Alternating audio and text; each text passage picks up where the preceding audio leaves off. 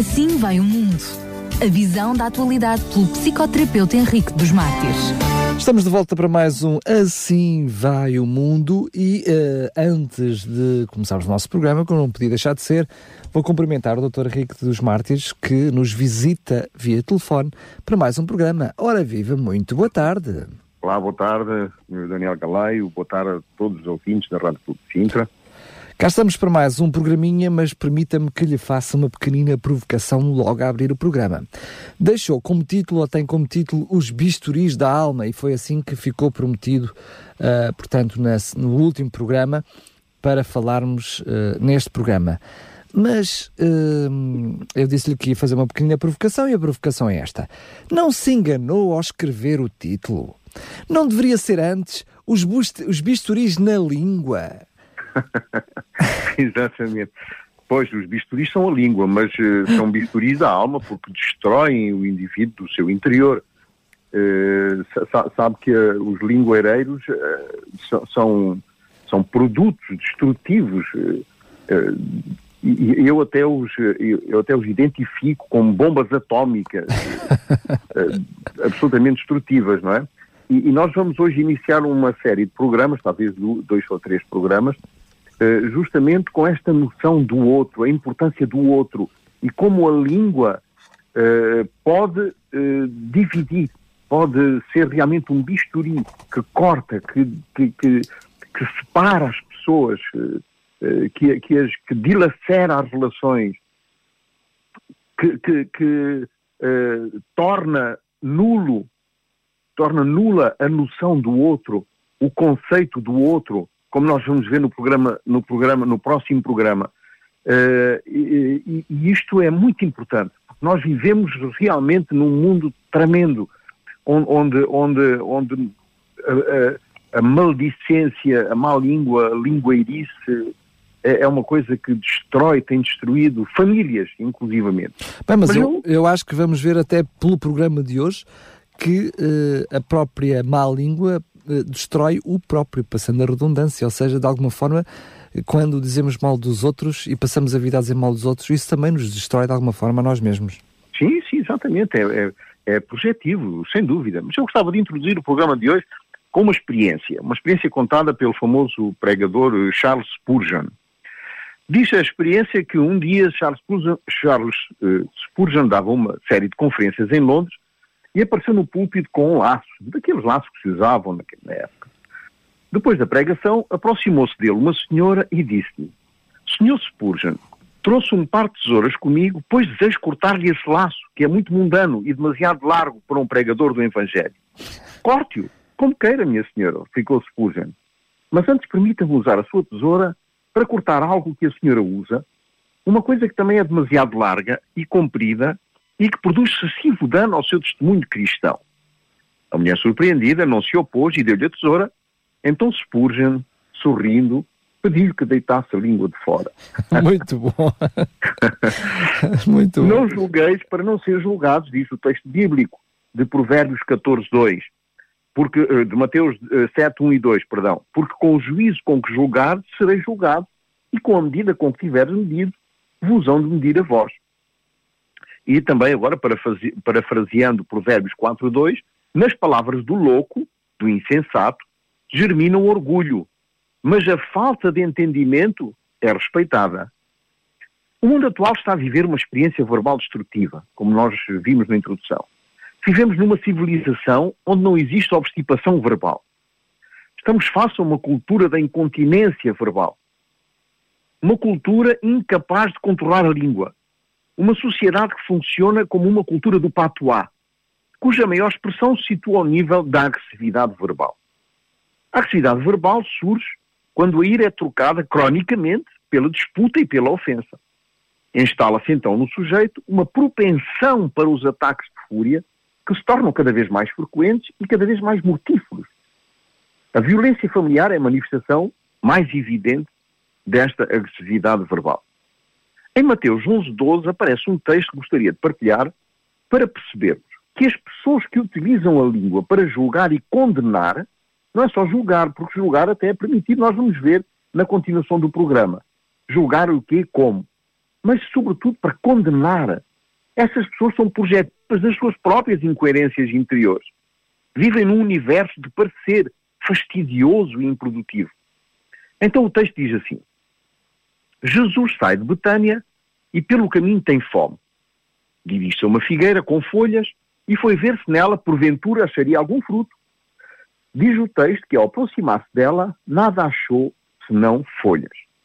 O problema de ter muita folha e pouco fruto é porque existem pessoas com muita aparência e pouco sustento. Presumem ter figos, mas só têm folhas. Constituem uma religião formal que vive de aparências. Uma religião onde dizem uma coisa, mas fazem outra. Dizem amém quando alguém diz alguma coisa, no lugar de dizerem amém quando querem que algo suceda. Proferem aleluias e nem sabem o que é que isso quer dizer. Têm um dístico na traseira do carro dizendo que são cristãos, mas andam em excesso de velocidade. Muitas folhas, mas pouco fruto. As pessoas estão muito ligadas a pregações que os emocionam, muito mais do que pregações que os formam, porque gostam de viver de fantasias. Um estudo recente feito na Guatemala revelou que numa cidade qualquer, foram, feitas, foram feitos estudos em várias cidades, 90% das pessoas que vivem numa cidade aparentam um estatuto que não têm. E somente 10% vivem da realidade. Diz também o estudo que as pessoas que vivem no parecer são as que padecem mais dificuldades, porque consomem mais do que precisam para alimentar a ilusão da aparência. Pagam o automóvel que não podem pagar, mas que podem presumir estão cheios de folhas na vida, no matrimónio, nas economias. Então vem Jesus e diz que nunca mais ninguém comerá figos dessa pessoa, porque preferiu abraçar um ministério de pura honra pessoal e por isso nunca chegam a dar fruto nenhum, senão olhar para o outro e tentar imitar o fruto que ele dá. Quando alguém olha para o que o outro tem ou é, não consegue ver o que Deus lhe deu. E assim fica impedido de produzir aquilo que Deus ainda não lhe deu. Quando usamos os demais como base de aferimento de nós mesmos, só existem dois caminhos a trilhar. Ou nos tornamos pateticamente arrogantes, porque nos vamos achar melhores do que os outros, com mais capacidade, com dons especiais, mais perfeitos do que os outros. Ou então, não nos sentimos nada. Avaliamos o nosso verdadeiro valor pela bitola do outro e assim consideramos piores do que eles. Estes dois caminhos acabam produzindo inveja, ela mesma geradora de maldicência. A história bíblica de Daniel é a demonstração viva desse estado. Daniel foi estabelecido por Dario, o Medo, como presidente do reino entre os sátrapas, porque nele havia, diz a palavra de Deus, um espírito excelente.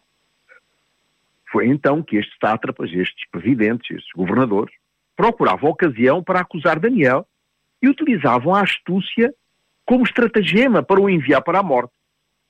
Percebemos então como a inveja levou estes governantes à maldicência e, através dela, à condenação à morte de Daniel. A má língua, através da história, tem levado muitos nos nossos dias à prisão, à depressão e ao suicídio por causa da difamação caluniosa. Podemos então afirmar que a, sociedade atual vive nessa escravidão da má língua?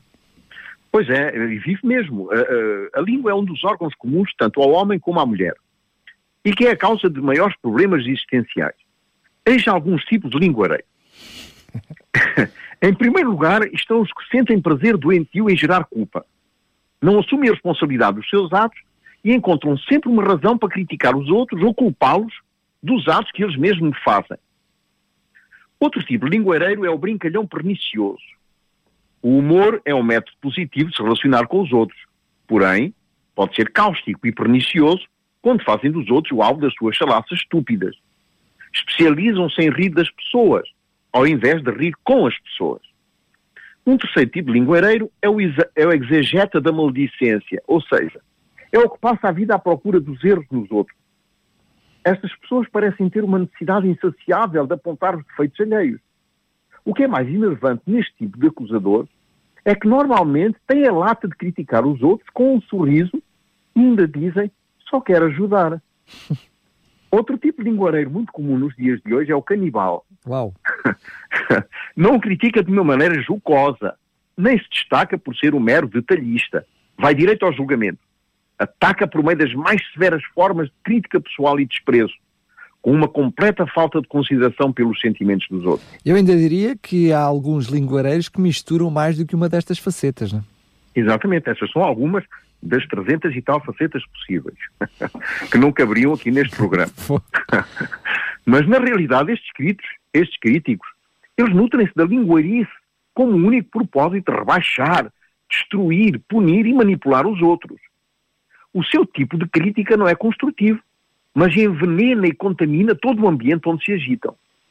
A Bíblia está repleta de histórias que mostram como a língua é abominável a Deus. Em Números 12, 1 e 10, lemos uma história bem reveladora desta verdade. Miriam e Arão começaram a criticar Moisés porque ele tinha se casado com uma mulher etíope. Será que o Senhor tem falado apenas por meio de Moisés? Dizia. Também não tem ele falado por meio de nós? E o Senhor ouviu isto. Parece até uma crítica banal, sem muita importância. Ora, Moisés era um homem muito paciente, mais do que qualquer outro que havia na terra, diz a palavra de Deus. Imediatamente o Senhor disse a Moisés, a Arão e a Miriam: Dirijam-se à tenda do encontro, vocês os três. E os três foram para lá. Então o Senhor desceu numa coluna de nuvem e, pontos à entrada da tenda, da tenda, chamou Arão e Miriam. Os dois vieram à frente e ele disse: Ouçam as minhas palavras. Quando entre vocês há um profeta do Senhor, a ele me revelo com visões em sonhos falo com ele. Não é assim, porém, com o meu servo Moisés, que é fiel em toda a minha casa. Com ele falo face a face, claramente, e não por enigmas. Ele vê a forma do Senhor. Por que não temeram criticar o meu servo Moisés? Então a ira do Senhor se acendeu contra eles e ele os deixou.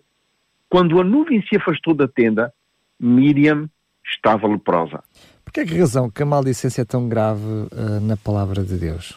Nós vamos perceber por que razão, uh, e vamos perceber, sobretudo, por que razão é que quando o Senhor se uh, quando o Senhor se irava contra alguém, a ira era, era, não era uma ira humana, era uma ira diferente. Mas quando acontecia que Deus se, se indignava com alguém, essa pessoa ficava leprosa. Porquê? Na Bíblia, a língua representa a palavra dita, falada. Vamos perceber isto, eh, vamos estudar um bocado de hebreu hoje. Em hebraico, língua é lachau. E é ela que é utilizada sempre que no Velho Testamento se faz menção da palavra língua. Mas gostava de vos falar da lei da purificação da lepra, para percebermos esta história de, de, das pessoas ficarem leprosas. E o que é que isso quer dizer a lepra? Uh, que, o, que palavra é que está por detrás da palavra lepra, que foi traduzida por lepra? E esta, e esta, esta, esta lei aparece em Levíticos, capítulo 13, eh, nos primeiros oito versículos. O texto nos, nos, nos, vai ajudar a melhor compreender a gravidade da má língua para Deus. Lepra, palavra lepra, palavra que é traduzida, em hebraico diz sarat. E leproso, mit sarat, ou seja, aquele que tem lepra. Mit, aquele, sarat, que tem lepra. Neste texto percebemos como deve o leproso purificar. A primeira coisa que devia fazer era ser levado ao Kohen, o sacerdote. Depois de bem o examinar, o sacerdote o enviava ao deserto, onde devia passar sete dias isolado de toda a gente. A Midrash, que é um método homilético de pregação e formação textual, que era um método da exegese, portanto, da interpretação bíblica hebraica, diz o seguinte: a palavra mitzarat, leproso, aquele que tem lepra, é constituída, na verdade, por três palavras hebraicas. Mit, she, rat, que quer dizer simplesmente aquele que diz coisas más. Para um judeu, todas as doenças estavam relacionadas com falar coisas más, sejam as difamações ou as calúnias. Então, a enfermidade tzarat, lepra, é uma doença de raiz espiritual, porque é considerada uma maldição espiritual originada por falar coisas más. Isto nos ajuda a compreender por que razão, muitas vezes, as tribulações que ocorrem na vida de alguém podem estar ligadas à utilização da língua como ferramenta destrutiva. E vamos perceber como. Um sujeito está zangado com alguém e vai ter com ele dizendo mal do outro. No dia seguinte, levanta-se leproso. Ou seja, uh, uh, representativamente, surge um problema, uma adversidade, uma desgraça, uma angústia. Portanto, nós estamos a dar exemplos bíblicos. mas que são reveladores da gravidade para Deus do uso da língua como um bisturi que elimina o outro, seja rebaixando a sua dignidade pessoal, como vimos no caso de Moisés, seja criticando algo que pensamos estar mal no outro, mesmo que isso seja verdade. Era verdade que Moisés tinha-se tinha -se juntado a uma, a uma, a uma, a uma mulher, uh, portanto, uh, gentia, uh, e que isso era proibido. É verdade. Mas Deus não admitiu essa crítica. Deus diz que a sua alma abomina aqueles que fazem separação, ou seja, eliminação no original, que cortam como espadas entre os irmãos, entre as pessoas. Por isso é que falar mal de alguém é tão grave para Deus. Deus, não, Deus nos deu o ministério da reconciliação, não nos deu o ministério da separação. É verdade, quando nós olhamos para a palavra falar mal e dizer mal, má língua, olhamos sempre por uma situação mais pejorativa. Mas aqui uh, o Dr. Henrique dos Mártires parece-nos dar um, uma sugestão, uma ideia de que dizer mal dos outros, a crítica em si também já é má língua. E isso não é demasiado exagerado dizer que, que a má língua é assim tão grave para Deus? Vamos então analisar o que realmente acontece quando alguém fala mal de uma outra pessoa. Aquele que fala mal de alguém gera uma desconexão entre essas pessoas, uma desunião, e tem como resultado a destruição da confiança entre eles. Ora, a confiança, nós sabemos, é o fundamento de qualquer tipo de relacionamento. Ninguém se relaciona com alguém de quem não tenha confiança. A desunião é contrária à vontade de Deus. Porquê? Porque para Deus o atributo que manifesta amor fundamento do caráter de Deus, é a união entre as pessoas. Lembra-se no Pentecostes, o Espírito Santo só foi derramado quando todos estavam unidos e num só propósito. Na oração de Jesus, ele pede para que todos nós sejamos unidos como ele e o Pai são um. Por essa razão, Jesus diz em Mateus 5,9 que são felizes os que buscam a paz, os que perseguem a paz como o felino persegue a sua presa, como vimos, aliás, num programa anterior. É fácil agora compreender por que razão o leproso, ou seja, o doente, devia ir ao sacerdote. Porque ele padecia, na realidade, de uma doença espiritual. E o sacerdote era aquele que era responsável não só pela saúde espiritual, mas sobretudo pela promoção da paz entre as pessoas. Por isso é tão grave esse pecado da shonarat, ou seja, da, da difamação caluniosa. Afinal, a maldicência revela falta de amor para com os outros, para, para com o ser cristão para cristão, independentemente disso. E isso, olhamos para, para a lei de Deus, não é? Para o resumo da lei de Deus, amar a Deus sobre todas as coisas e ao próximo como a nós mesmos. Por isso, então, é que a defamação é tão grave aos olhos de Deus. Exatamente, as pessoas pensam que Deus é só bom, e é, Deus é só bom, de Deus não existe mais nada senão bondade, amor. E todo aquele que pretende ter uma relação com ele ama os demais e é incapaz de os prejudicar ou afetar de algum modo a sua dignidade pessoal. Nos três elementos que compõem a fé, encontramos algumas indicações de como o amor a Deus determina o amor ao próximo.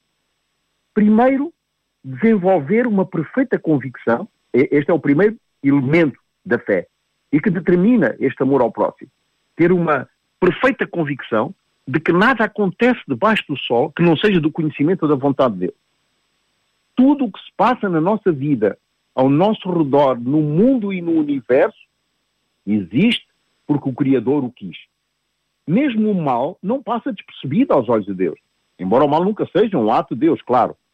Só que ele não pode fazer nada contra o mal quando a sua ajuda não é solicitada. Deus não é intrusivo, ele respeita o livre-arbítrio e as escolhas que o ser humano faz.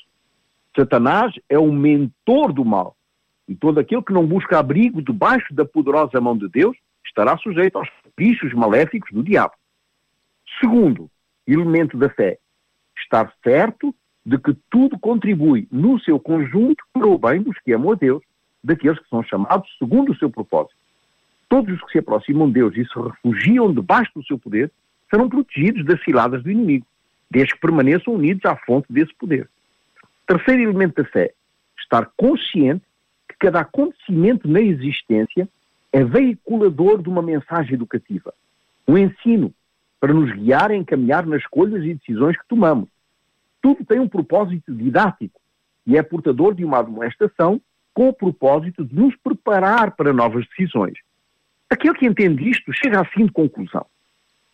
Se alguém, se alguém nos causa algum dano, nos prejudica, nos faz mal, nos arruína a vida, em primeiro lugar, temos consciência que isso não passa despercebido a Deus. E que esse lingueireiro é um emissário do mal. Um objeto usado por Satanás para produzir perturbação, para produzir ruptura relacional. Mas com uma particularidade.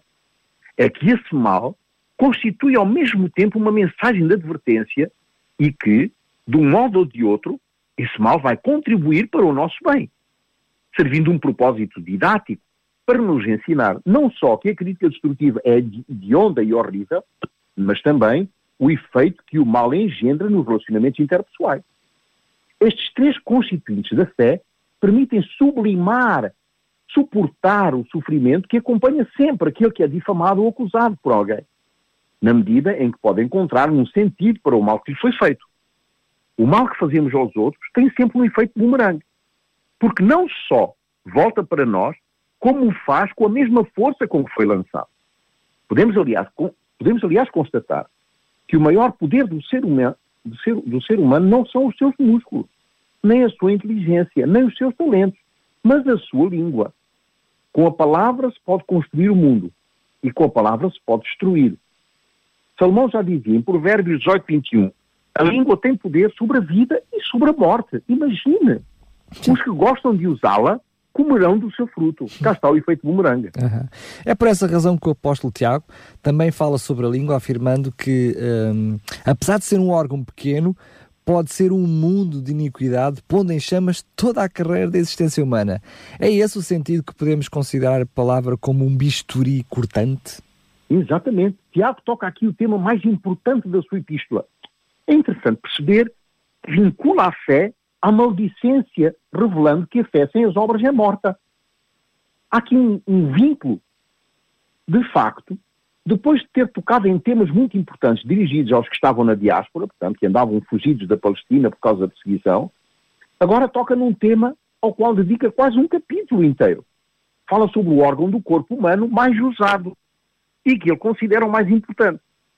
Não é o coração, nem os rins, mas a língua. Ele subdivide o capítulo em três temas a necessidade de refriar a língua, do poderoso poder que têm as nossas palavras e da verdadeira e da falsa sabedoria, ou seja, da sabedoria que desce do alto e da sabedoria simplesmente terrena. É interessante notar que Tiago, antes de apresentar o seu discurso sobre a língua, afirma que o varão que é capaz de não tropeçar no falar, que é capaz de controlar a sua língua, também é capaz de refriar todo o corpo. E diz uma coisa espantosa. Aconselha-nos a não querermos ser mestres. Interessante. Porquê? Porque se nós somos mestres e ensinamos mal, utilizamos mal a língua, a responsabilidade é muito maior. Teremos que render muito mais contas do que aquele que escuta. Em primeiro lugar, temos de ter consciência que só através de uma ação determinada do Espírito Santo no caráter é possível dominar as palavras de modo a que elas sejam edificantes, educativas e agradáveis ao ouvido. Só com Jesus se aprende a lidar com a língua perversa e a escapar do poder destruidor da calúnia e da maldicência. Só com Jesus é possível ter total soberania dos impulsos que levam alguém a falar mal dos outros. Aliás, Jesus chama esta sociedade uma sociedade, uma geração maligna e perversa. A perversão, tirando a perversão sexual, mas a perversão em, em termos gerais, é caracterizada pela hostilidade. E a hostilidade, ela mesma divide naquela hostilidade que é dirigida contra mim mesmo, culpa, punição, desqualificação, não, não tenho valor nenhum, etc. E a que se dirige para fora de si mesmo, a raiva, a vingança. Por isso, se chamou à perversão o erotismo do ódio. Por esta perspectiva, se situa o ódio no centro da perversão, uma necessidade de ferir e não uma necessidade de amar. O mundo normalmente reputa sublime aquilo que Deus abomina. Deus diz que o crente é sal da terra e luz do mundo. Ora, ser o sal da terra permite preservar o mundo da decomposição social. Aquele que é crítico, aquele que usa a língua para destruir, des descompõe a sociedade. Por outro lado, ser luz do mundo responsabiliza, o crente a brilhar através das suas boas obras. Como crentes, a evidência da verdadeira justiça tem de ser uma constante. Não uma justiça exterior, como os fariseus apresentavam, mas uma justiça que brota do interior puro, reto e íntegro. O maldicente é insípido, e vive na escuridão das suas próprias incoerências. Permita-me interrompê-lo, Dr. Henrique dos Mártires, para lhe perguntar o seguinte: se não podemos julgar para não sermos julgados, eh, como lemos em Mateus 7.1, uh, eh, mas ao mesmo tempo uh, lemos em João o texto, bem conhecido de todos nós também, que diz: Não julgueis segundo a aparência, mas sim uh, pela reta justiça. Afinal, sempre podemos julgar ou não? Ora bem, esta, a palavra que aparece em João 7,24 é a palavra grega krino, que significa opinar, discernir, selecionar, escolher, avaliar se é bom ou se é mau. Pela reta justiça, no original dikaios, significa virtuoso, ou seja, aquele que guarda os mandamentos e obedece à lei. O que aqui está expresso é o seguinte: para distinguir o certo do errado, somos obrigados a fazer um julgamento, uma avaliação. O texto de Malaquias 3,18 diz: Então voltareis e vereis a diferença entre o justo e o ímpio, entre o que serve a Deus e o que não o serve. O problema de julgar reside no maldito hábito que alguns têm de avaliar, de avaliar os outros pela aparência. Ora, uma grande parte da sociedade, como já vimos, vive no parecer. Como então avaliar 90% das pessoas que vivem no parecer?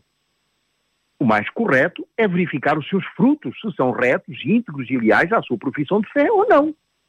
Julgar pela aparência peca a partida por falta de informação. Não temos suficiente informação e julgamos precipitadamente.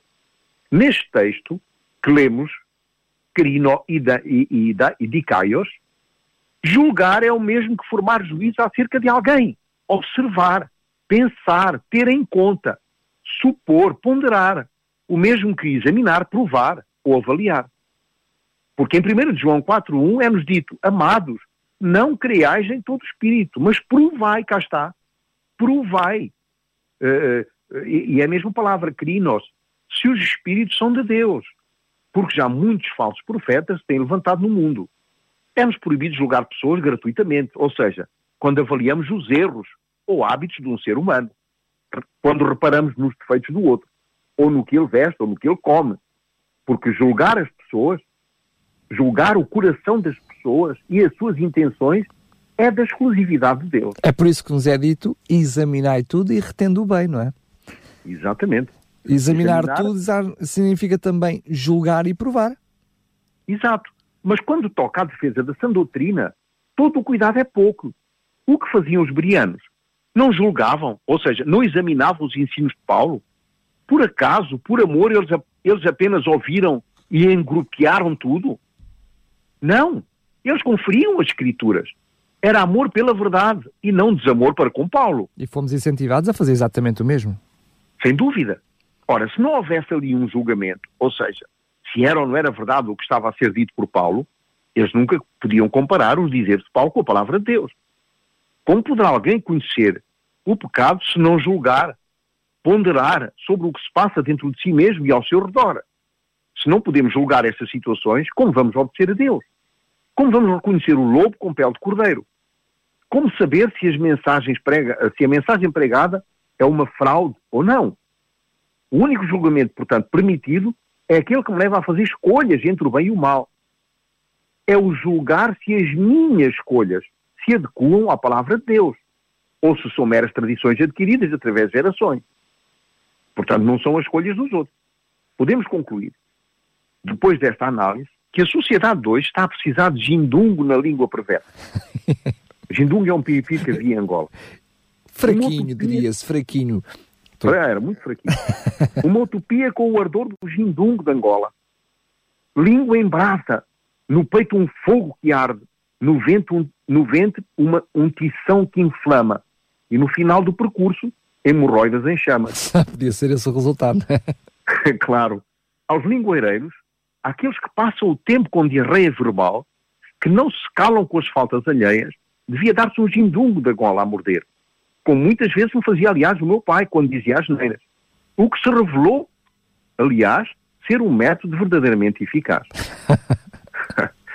Ora bem, no próximo programa nós vamos eh, continuar nesta, nesta sonda e vamos, uh, e dei o título ao próximo programa, A Verdade que é Mentira, a angustiante angústia da mentira que é verdade. Redundância propositada, aliás. Claro. Estou a ver que sim, deixa sempre uh, a minha mente uh, dar uns nozinhos, admito que também de alguns de alguns os nossos ouvintes. A verdade que é mentira e ao mesmo tempo a angústia da mentira que é verdade. Fantástico. Um, Doutor Henrique dos Mártires, mais uma vez agradeço uh, a sua presença, mesmo que via telefone participando nesta rubrica, trazendo-nos este programa.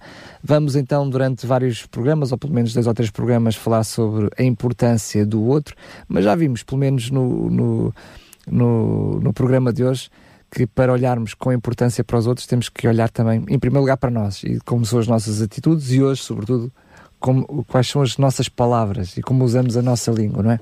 Exatamente. Mais uma vez, um grande abraço, doutor Henrique dos Mártires, e até ao próximo programa. Até ao próximo programa. Obrigado. Um abraço. Assim vai o mundo. A visão da atualidade pelo psicoterapeuta Henrique dos Mártires.